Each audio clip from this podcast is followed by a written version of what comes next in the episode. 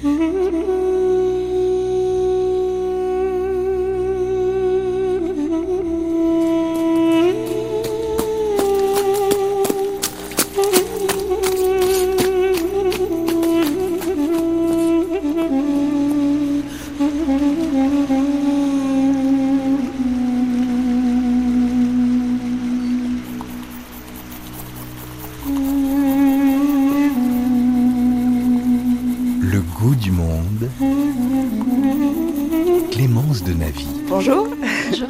Bienvenue dans le goût du monde. Nous sommes euh, en voyage aujourd'hui, à quelques kilomètres seulement de la radio et complètement ailleurs. Nous sommes chez Pouya, qui est le centre culturel franco-iranien dans l'est de Paris. Et sur la table devant nous, eh bien, il y a du thé, du thé particulier. On va découvrir pourquoi. J'imagine que si vous nous écoutez là tout de suite, quand on vous dit thé, il y a votre esprit qui s'évade complètement, parce que le thé, avec qui vous le partagez là, si vous imaginez? Eh bien nous, ce sera avec Lucie Azema. Bonjour Lucie. Bonjour. Vous êtes euh, l'autrice d'un très beau livre avec une couverture d'un doux bleu-vert en coton tissé, comme un carnet de voyage. Moi, dès que j'ai vu votre livre, je me suis dit, ah tiens, dans les pas de qui allons-nous nous mettre? C'est l'usage du thé paru chez euh, Flammarion. Et c'est vous qui nous avez donné rendez-vous ici. Alors, je vais vous demander déjà de nous décrire un petit peu où est-ce qu'on se trouve. Alors on est, comme vous l'avez dit, dans l'est de Paris. On a une vue sur le canal Saint-Martin et donc c'est une maison de thé, un petit espace euh, à l'iranienne, donc avec des tapis, des instruments de musique, une très belle bibliothèque. Et on est assis euh, sur un élément euh, très particulier des maisons de thé iraniennes qu'on appelle un tarte, qui veut dire à la fois, le mot tarte veut dire à la fois lit et trône. Et donc c'est un, comme une... un élément surélevé et euh, traditionnellement c'est là-dessus qu'on boit du thé en Iran. En Iran on enlève même ses chaussures normalement pour s'asseoir dessus. Mais et voilà, et donc nous allons déguster un très bon thé. C'est un banc, en fait, j'ai l'impression que c'est un banc en, en bois sur lequel il y a des coussins. Oui. Ouais. Ouais, ouais, Et on des- s'allonge d'ordinaire ou pas du tout? On peut, On peut. en tailleur, allongé. euh. On est bien, quoi. L'idée, Voilà. c'est de pouvoir passer du temps. Et, euh, Et, et on l'a pas dit, mais c'est aussi euh, sur un tapis en fait. Enfin, c'est une espèce de, de gros coussin euh, et un peu décoré comme les tapis persans. Donc c'est très joli et très agréable. Ouais, très gai. En termes de couleurs et tout, c'est Mhm. super beau. Vous avez tout de suite pensé à ici Quand je vous ai demandé, en fait, je vous ai dit, on aimerait bien aller quelque part pour parler du thé. Et euh, tout de suite, vous avez dit Pouya. Oui, c'est un endroit que j'aime bien parce que c'est un petit écrin euh, iranien au milieu de Paris. Il n'y en a pas beaucoup des endroits comme ça.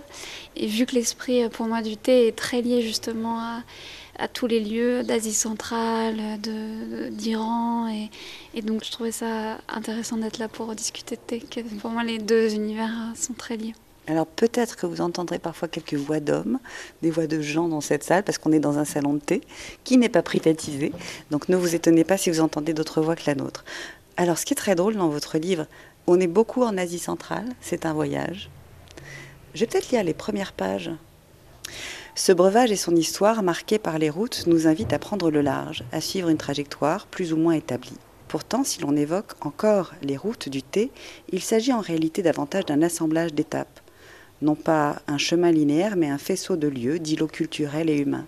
Car le thé qui porte l'ivresse de l'aventure se consomme paradoxalement dans le moment de sédentarité, de suspension hors du temps, de recentrage. Il offre une fenêtre sur le moment présent en rendant possible la reconnexion à soi et aux autres par l'intimité et les rencontres qu'il suscite. C'est ainsi qu'il s'est intégré à de nombreuses cultures grâce à ses mutations successives en adoptant les spécificités des lieux traversés. Oui, c'est vraiment ce qui m'intéressait dans cette boisson, c'est toute son histoire euh, très liée à l'aventure, euh, que ce soit le- les caravanes, parce que le thé a, voyagé par le- les caravanes. la route du thé a longtemps été parallèle, voire confondue avec euh, la route de la soie. Et aussi beaucoup d'espionnage, peut-être qu'on y reviendra, mais par rapport à l'histoire de la Chine.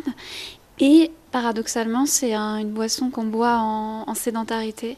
Donc, euh, dans des moments, voilà, comme je le dis dans le livre, plus suspendus. Et euh, où on peut vraiment euh, avoir des moments privilégiés avec les autres, avec soi-même. Donc, ça m'intéressait d'explorer tous ces aspects du thé et de, voilà, de tirer sur plusieurs fils, d'ouvrir plusieurs portes dans l'histoire de cette boisson. Alors ce qui est très drôle aussi, c'est que votre livre, L'usage du thé, commence sur l'eau.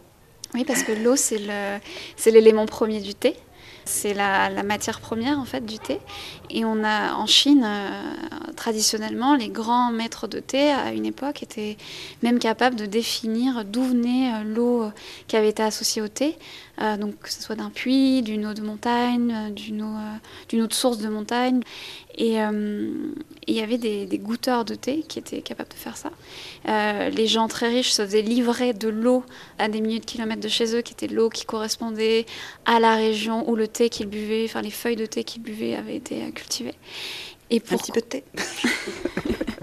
et pourquoi est-ce que l'eau est si importante? C'est que c'est ce qui rend possible le thé. C'est-à-dire que une eau de mauvaise qualité, elle va tuer la possibilité de la feuille. Une eau trop chaude, elle va créer de l'amertume. Le mariage entre l'eau et certaines matières, comme là par exemple on boit euh, dans du verre, c'est pas pareil de boire du thé euh, dans du verre euh, ou du thé dans de la porcelaine par exemple, ou même ou même du, cuivre. Et tout ça donne le, résultat final du thé. Hmm. Alors, une petite gorgée. est-ce que vous pourriez nous raconter, parce que donc nous avons l'eau, la naissance du thé Comment est-ce qu'on a découvert le thé Alors, il y a plusieurs légendes, mais une qui est plus souvent rapportée et qui est probablement une légende, mais en tout cas c'est celle qu'on raconte. Euh, c'est plusieurs millénaires avant notre ère. C'est un empereur euh, Chenong, qui était un empereur euh, chinois, qui a vraiment existé pour le coup dans l'histoire et qui était le père de l'agriculture et de la médecine chinoise. Et lui, à l'époque, il avait conseillé à son peuple de faire bouillir l'eau avant de la boire, donc ce qu'on connaît aujourd'hui, qui est une façon de stériliser l'eau. Et un jour, il était assis avec son petit bol d'eau chaude sous un arbre, un arbuste, un arbre. Parce qu'un théier, ça peut monter très haut, on ne le sait pas forcément, on voit plutôt des arbustes bas, mais ça peut être très haut. Et euh, une feuille est tombée euh, dans son eau chaude, l'eau s'est colorée, il a bu, il a trouvé ça délicieux, et donc le thé était né de cette façon-là, puisqu'il était assis sous un théier. Ainsi était né le thé. Exactement. Moi j'aime beaucoup cette histoire, parce qu'on est complètement dans la fable, et en même temps on sent la réalité de cette fable, donc c'est extraordinaire. Et vous dites aussi, le thé, est originaire de Chine. C'est incontestable. Oui, c'est incontestable. Le, en fait, le Camellia sinensis, donc qui est le nom de, botanique euh, du théier, était une, euh, une plante endémique pendant des millénaires en Chine et ensuite il a été domestiqué puis commercialisé et il s'est étendu au monde entier mais c'est les Chinois qui ont créé en fait cette boisson. La légende en fait est fausse d'une certaine manière parce que le thé c'est pas juste une feuille dans de l'eau chaude, il y a tout un travail de la feuille et euh, pendant des siècles, la Chine a gardé jalousement ce secret, ce monopole du thé. Et les Anglais ont fini par s'en emparer d'une façon assez rocambolesque. Mm. Mais en tout cas, oui, c'est incontestablement chinois. À l'origine, donc ce thé, c'est une feuille. Pour le conserver et le transporter, parce qu'assez rapidement, il a été fait commerce du thé aussi. C'était une monnaie d'échange contre d'autres denrées. Oui. Comment euh, est-ce qu'on a transformé et quelles ont été les premières idées? Comment ça a fonctionné?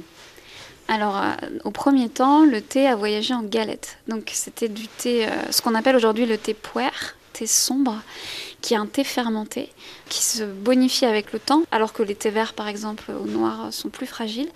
Mais le thé sombre, il était euh, transporté à flanc de, cheval ou de dromadaire, enfin des bêtes de somme. Et donc, il a voyagé les, premières routes du thé, c'est le tronçon entre le sud de la Chine, donc le Yunnan, jusqu'au Tibet.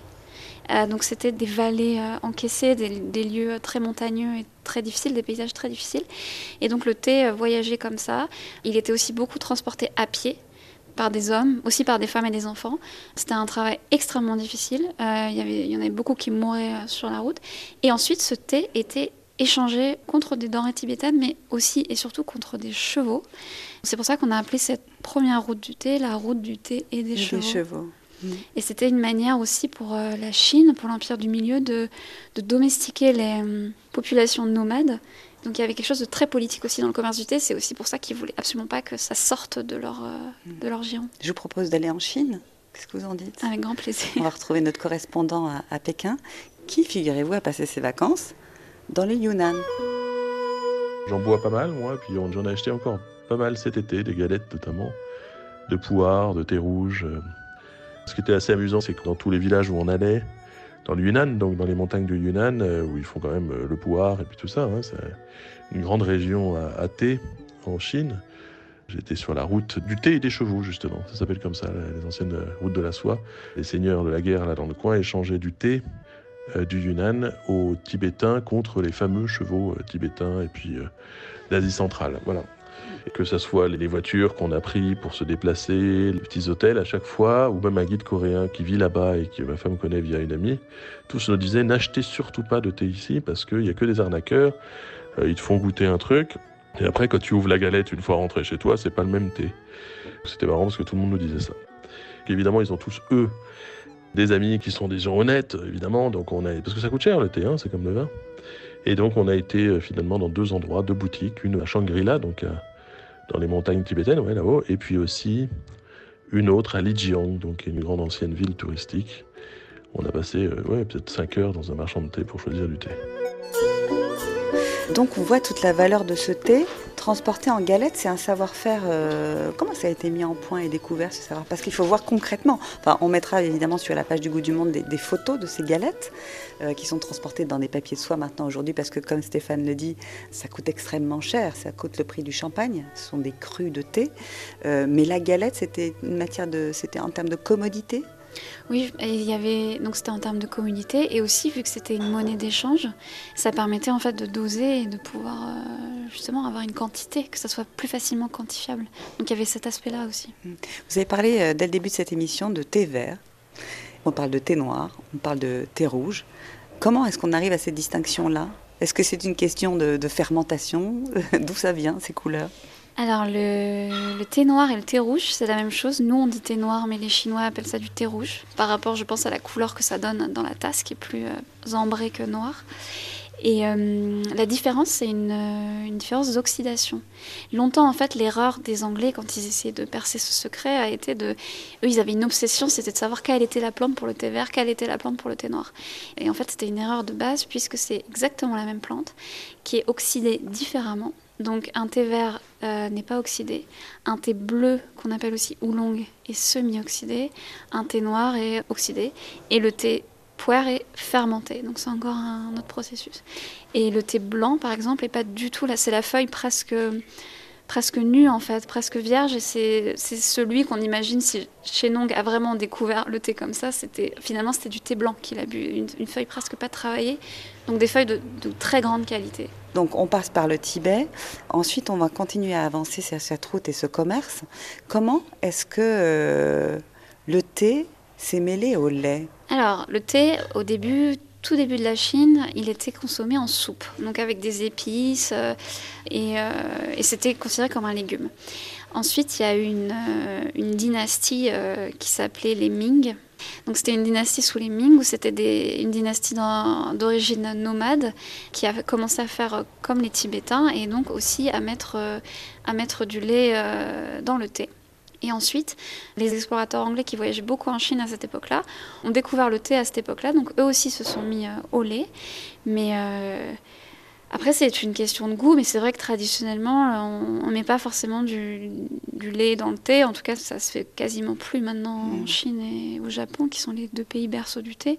Euh, en Iran, j'ai jamais vu faire ça, par exemple. Donc, il y a même en Turquie, donc il y a quand même beaucoup de cultures du thé où on ne met pas de lait, mais c'est vrai que les Anglais et, euh, les Tibétains euh, en mettent.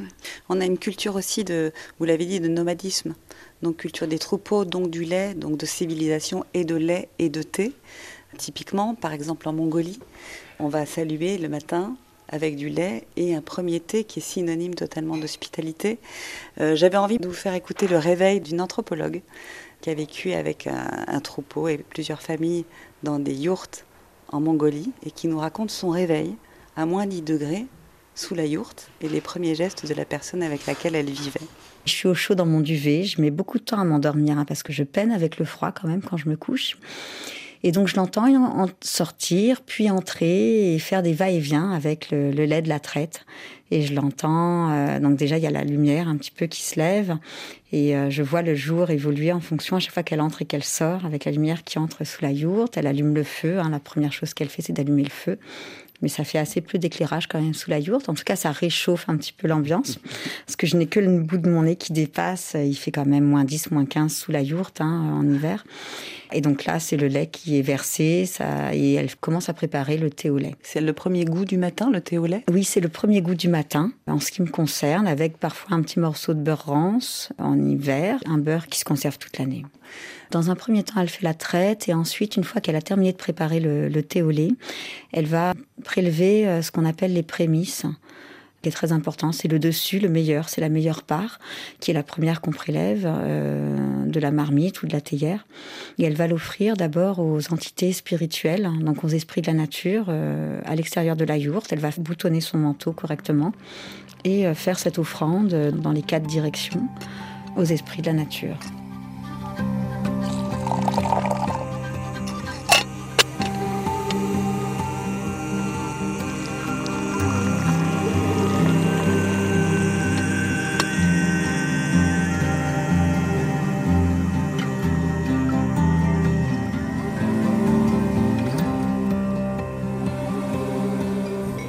Fonction aussi de thé nourriture qu'on va retrouver également dans d'autres euh, civilisations au début du thé. Quand vous avez parlé également de, l'utilisation du thé comme euh, utilisation de cuisine davantage avant d'arriver à un thé plus pur, ce genre de, rencontre de thé avec du beurre, c'est quelque chose que l'on rencontre fréquemment en Asie centrale? Oui, il me semble aussi que le, au Tadjikistan, ils ont le chai, qui est un thé au lait. Et comme je disais tout à l'heure, il y a surtout le plus célèbre d'entre tous, je pense que c'est le fameux pocha euh, tibétain, qui est un thé au beurre euh, de lait de, de dri, qui est la femelle du yak, et qui a été rendu célèbre en France par les écrits d'Alexandra David-Nel. Donc surtout oui dans les cultures nomades le, le, cheval était très présent, forcément les gens ils avaient du lait euh, très facilement sous la main, donc du lait de jument. Et euh, ça a été une manière de boire le thé. Et c'est une première rencontre aussi avec l'autre, parce que découvrir ce thé au lait, euh, un lait bien particulier, avec peut-être euh, des accents un peu rances, pour une première rencontre, notamment pour Alexandra Mm. Laminel, c'est aussi une première acceptation de l'autre que de faire ça, de s'asseoir, de boire ce thé?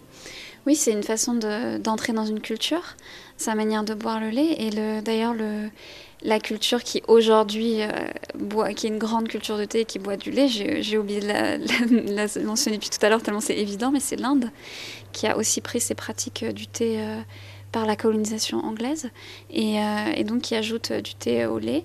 Et le chai indien aux épices, c'est une, une manière, oui, de, de rentrer dans la culture indienne, de s'asseoir avec des amis, de discuter, de laisser de la place pour l'autre. Et donc, c'est oui, c'est une véritable porte d'entrée dans un pays. Quand vous dites chai, c'est une déformation linguistique du terme? Ou alors c'est un terme qui a voyagé et qui finalement donne chai quand on est en Inde? Alors, c'est l'histoire du, du mot euh, thé qui est très intéressant parce que le, le monde se divise entre les langues qui donnent une variante de thé, tea, donc qui est la plupart des langues européennes, et l'autre moitié euh, qui utilise des mots comme chai et chai. Et l'histoire, en fait, s'explique par les routes du thé. Donc les premières langues, parce qu'on ne peut pas trop parler de pays à cette époque-là, mais les premières langues qui ont commercé avec le thé l'ont fait donc par des voies terrestres et ont acheté euh, dans une ville euh, de, de Chine où on parlait mandarin et donc le mot pour désigner le thé était cha. Donc ça a donné cha, chai, tous les mots, euh, donc par exemple en persan c'est chai, en hindi c'est chai, en turc c'est chai, donc beaucoup de, pays euh, sur la route. Et quand les nations européennes ont commencé à commercer le thé, elles l'ont fait par les voies maritimes. Parce que les Européens étaient des grands colonisateurs et aussi des grands navigateurs. Et ils l'ont fait euh, à partir d'un port du sud-ouest de la Chine où le mot utilisé était un tai. Et donc c'est pour ça qu'ils ont pris ce mot-là et toutes les langues européennes utilisent une variante de ce mot et le français en fait évidemment partie. Thé, tai, chai. Mm. Le goût du monde. Clémence de Navy.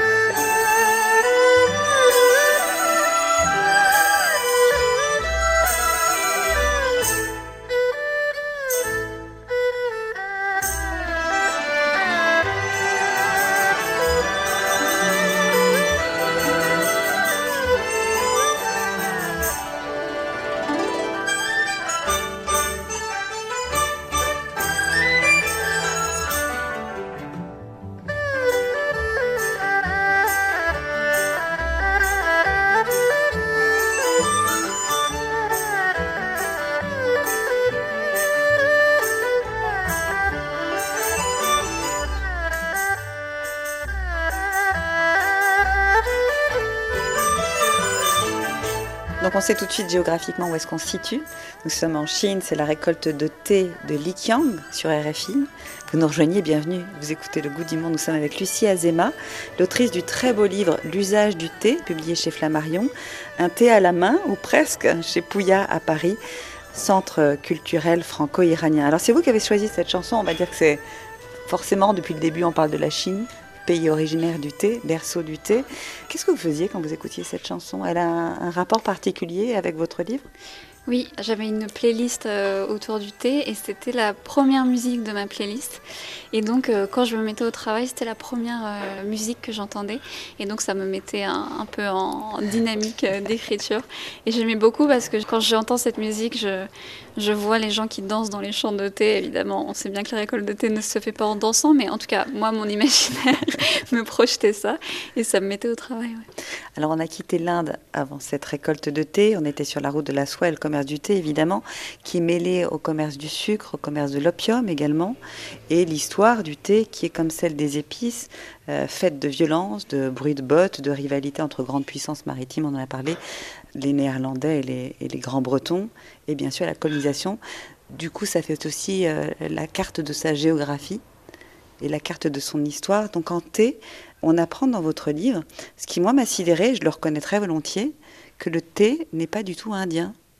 Comment est-ce qu'il est arrivé? Est-il arrivé en Inde?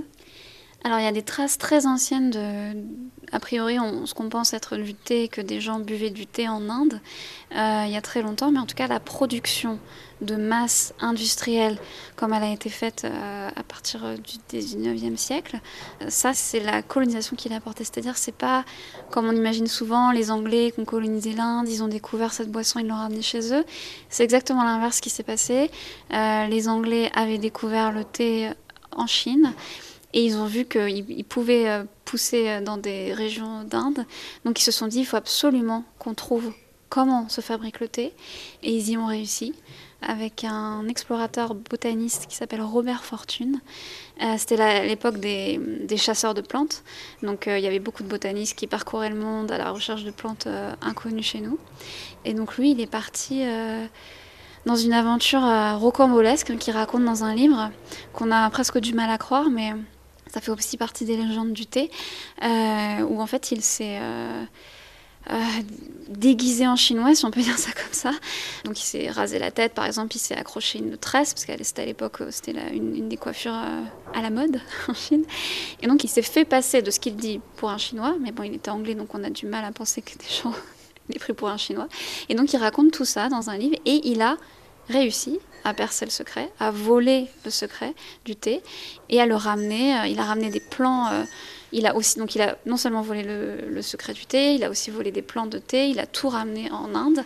Et ensuite, ça a été le début des grandes plantations euh, britanniques en Inde, que ce soit à Darjeeling ou, dans l'Assam. Oui, des grandes plantations en Inde et surtout de l'extraordinaire expansion de la culture du thé au fur et à mesure dans tous les pays que maîtrisait à l'époque la Grande-Bretagne. Oui, disons que le, thé déjà voyageait quand même dans pas mal de, pays, euh, mais ça a été l'explosion du thé en Europe et la baisse du coût aussi du thé, parce que le fait que la Chine maîtrisait, avait le monopole sur cette boisson, ça la rendait plus chère. C'est aussi pour ça que les Anglais voulaient s'en emparer. Et euh, donc ça a permis une démocratisation. Oui. Et un asservissement quand même, puisqu'il a fallu beaucoup de bras pour pouvoir récolter ce thé. C'est aussi, on est dans un système que vous nommez les coulisses, qu'on découvre également en lisant votre livre. Est-ce que vous pourriez nous dire un petit peu qui étaient ces coulisses et si on, a encore des coulis aujourd'hui? Alors les coulisses, c'est un contrat qui a été euh, inventé par les Britanniques, qui était en fait un contrat de servitude euh, voire d'esclavage en fait, qui rendait euh, ceux qui en faisaient partie, comme euh, enfin, ceux qui étaient liés, redevables à vie. Donc ils avaient comme une dette qu'ils devaient rembourser à vie en travaillant notamment dans, dans les champs de thé. Euh, il y avait d'autres aspects de l'agriculture, mais en tout cas ce qui nous intéresse ici c'est le thé. Et c'était une charge qui était transmissible aux enfants, donc les gens s'endettaient sur des générations, rendaient leurs propres enfants esclaves, enfin, c'est un statut absolument abominable. Et Aujourd'hui, le système est aboli, mais euh, en Inde, dans certaines régions de thé, comme par exemple l'Assam, il y a toujours des sortes de contrats où les gens... Euh, donc c'est pareil, c'est des charges dont ils héritent et qui transmettent. Et donc ça, ça a marqué l'histoire du thé, parce que le thé est une boisson, euh, quand même, faut le dire, entaché de sang. Euh, il y a eu beaucoup de. Voilà, il a été produit à la force du bâton et des armes. Et surtout avec l'ajout euh, d'un élément euh, par les Européens qui était le sucre. Et donc les gens buvaient une boisson qui avait été transportée sur des milliers de kilomètres. Ils y ajoutaient du sucre qui avait été aussi transporté par des milliers de kilomètres. Et le sucre était lui-même récolté par des Africains qui avaient été déplacés dans des colonies ou des îles et qui avaient été réduits en esclavage. Euh, donc c'est une boisson, euh, quand on regarde son histoire, euh, qui a beaucoup de parts très sombres. Hmm. Les coulisses, dont on en parle aussi dans les comptoirs français, en Inde. Mais alors, quand même, ce thé en Inde, il a été totalement adopté, à tel point d'ailleurs qu'aujourd'hui, c'est une institution en Inde aussi. Le fameux anglais, le afternoon tea, où quand sonne 17h, tout le monde s'arrête, eh bien en Inde également. C'est ce que nous avait raconté Bina Paradin.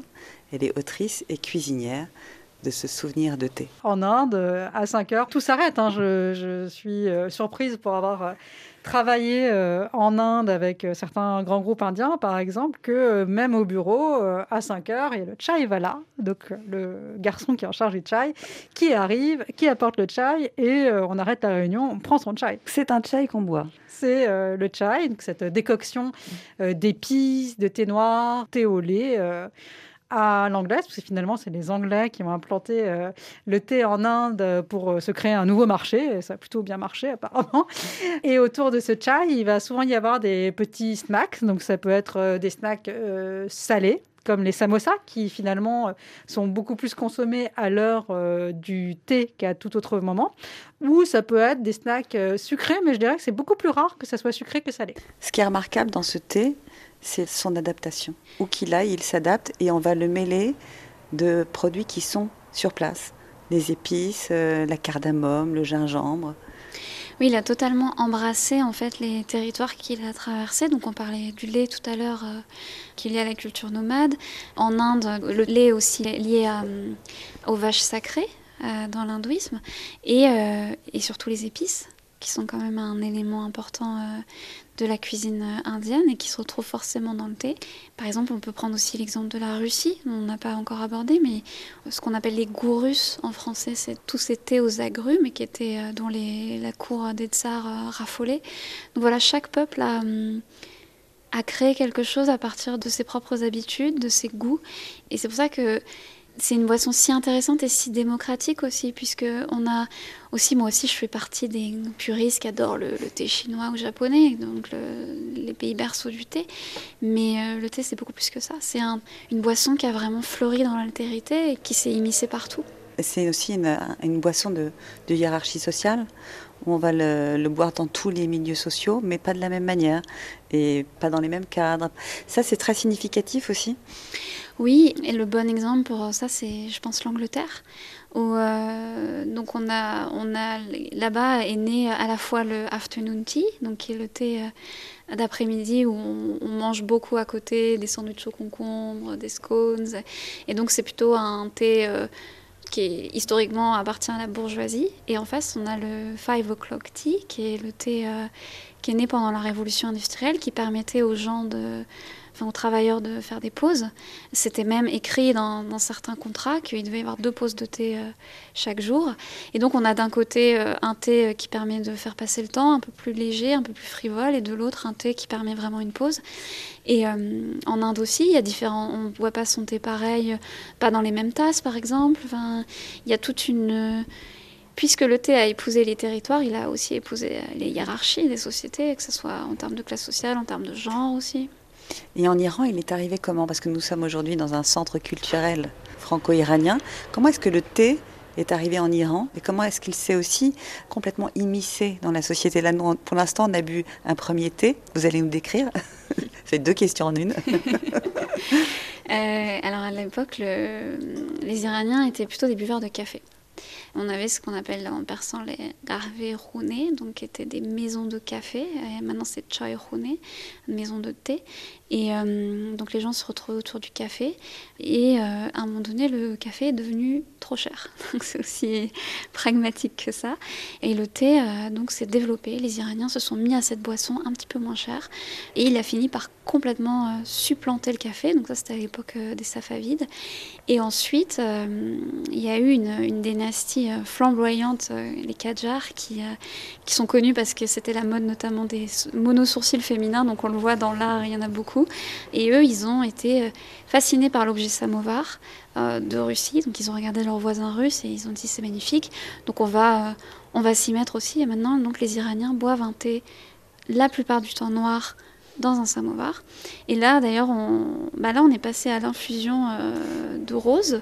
Et tout à l'heure, on buvait un délicieux thé à, la cardamome avec ce qu'on appelle le nabot, qui est un, du sucre cristallisé au safran et qui permet de, sucrer le thé. Et aussi, les, les Iraniens l'utilisent beaucoup euh, un peu comme un médicament. C'est un peu la blague en Iran, dès qu'on a mal à la tête, c'est prends un abot.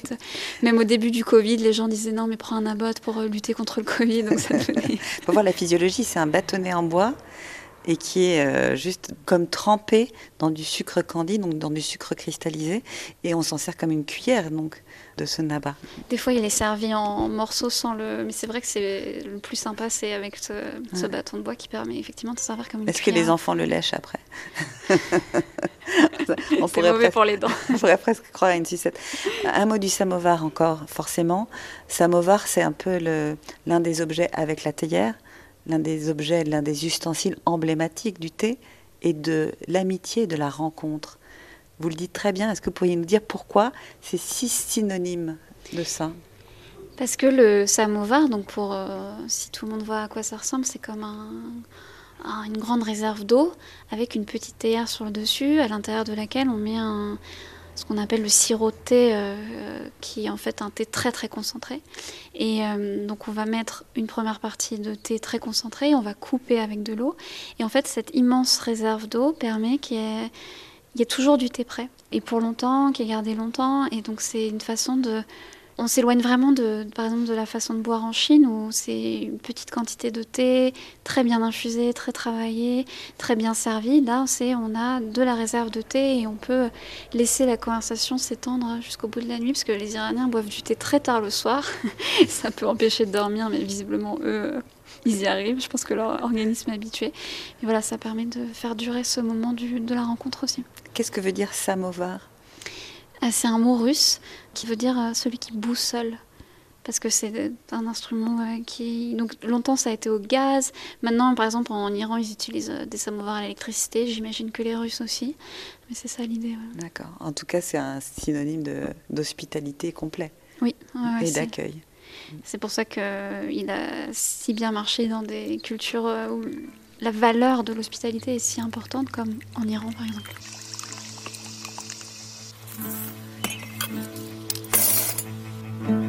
Le goût du monde, Clémence de Navy.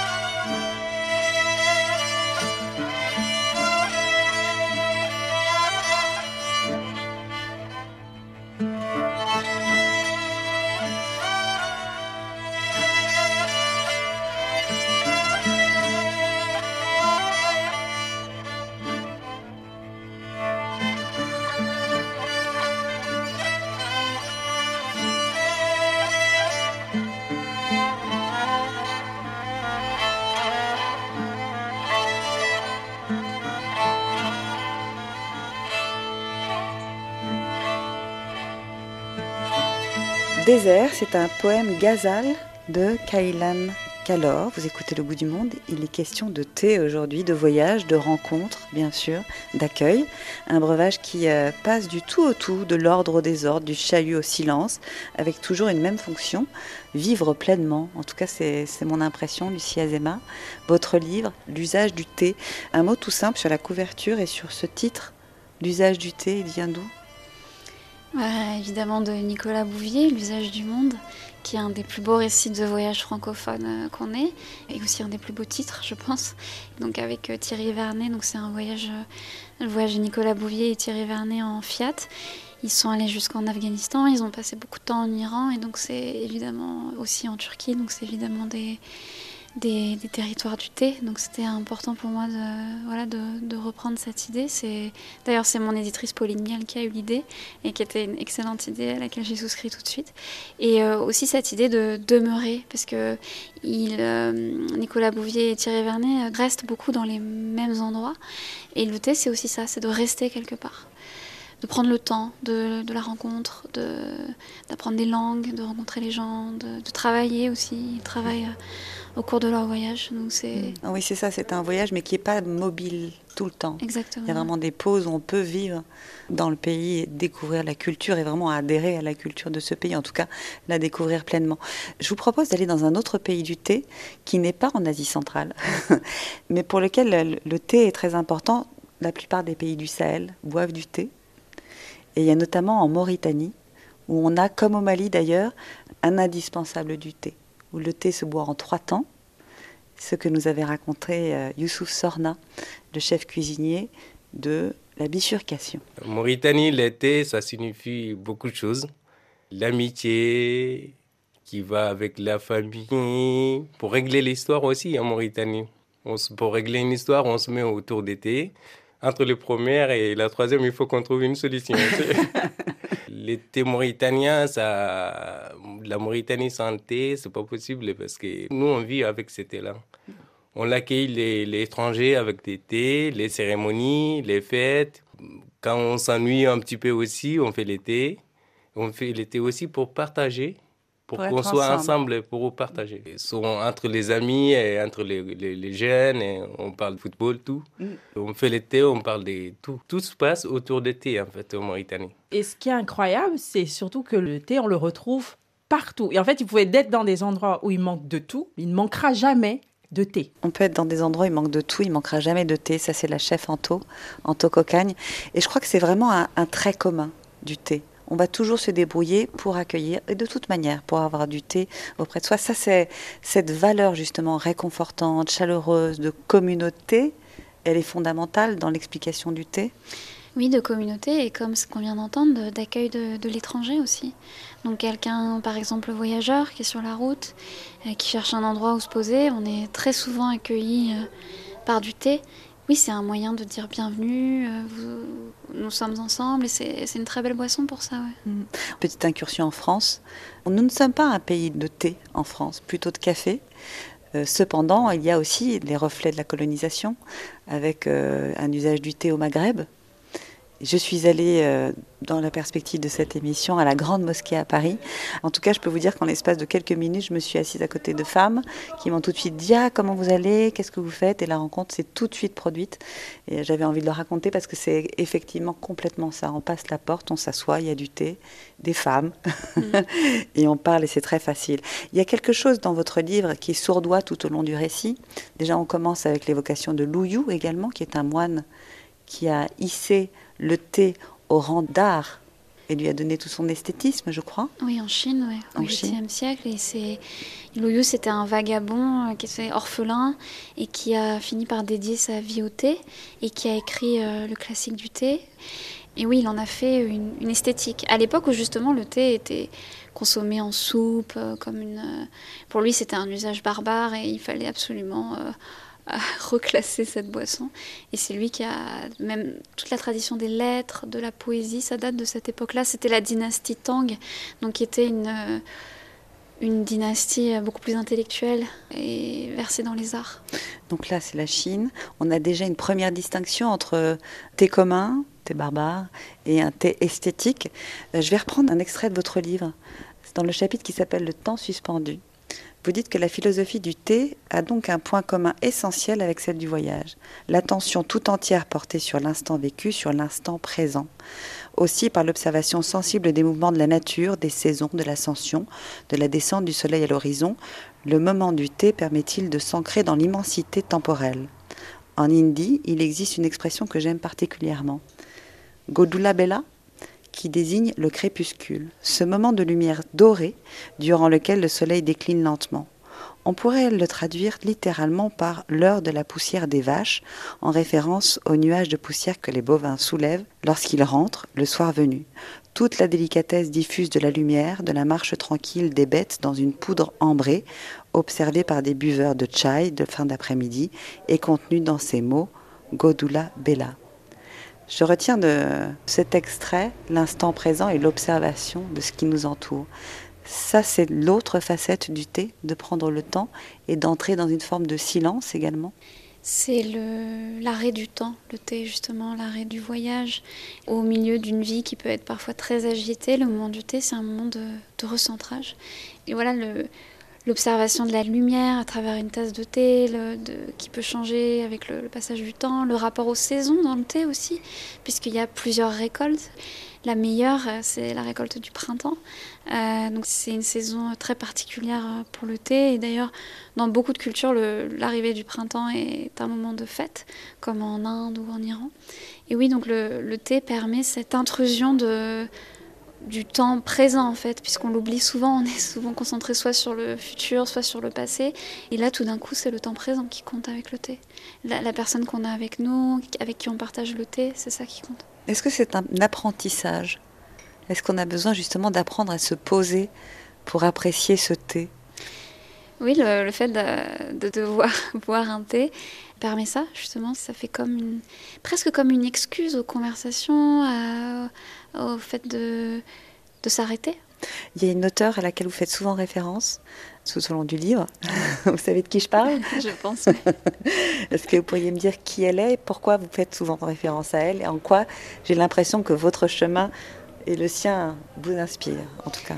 C'est euh, Ryoko Sekiguchi, qui est une autrice euh, franco-japonaise et qui écrit beaucoup sur euh, sur les goûts, sur la nourriture. Et elle a écrit notamment un très beau livre qui s'appelle euh, Nagori.